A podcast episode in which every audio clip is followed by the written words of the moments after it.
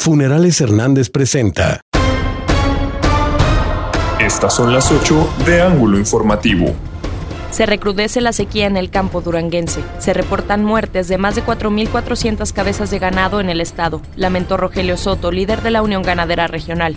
En riesgo el 35% del hato ganadero. Está haciendo un esfuerzo extraordinario el gobierno del estado, aún con los recursos limitados, para apoyar a los ganaderos. Necesitamos que partidos y el órgano electoral por las campañas no detengan la ayuda que podamos generar para llevar los insumos y suplementos alimenticios que requieren en este momento, mencionó el gobernador José Rosa Saispuro Torres. Aún es manejable la situación del agua en la ciudad de Durango, pero si no se toman decisiones como la creación de una planta potabilizadora, en unos años habría una crisis en la capital, señaló el alcalde Jorge Salum.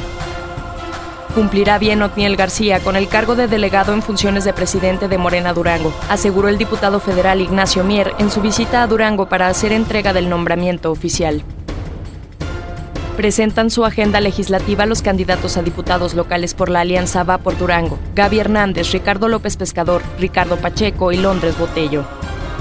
Se ha aplicado la vacuna contra COVID-19 a 4.000 trabajadores de la UGED, 2.000 catedráticos y 2.000 administrativos, informó Enrique Hernández, docente de la Facultad de Medicina y Nutrición. Se espera que con la inmunización regresen pronto a clases presenciales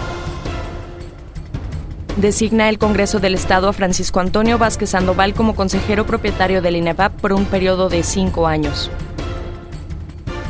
Impacta vehículo contra muro de contención en el kilómetro 16 de la carretera a Parral. Tres mujeres de 38 a 44 años de edad lesionadas.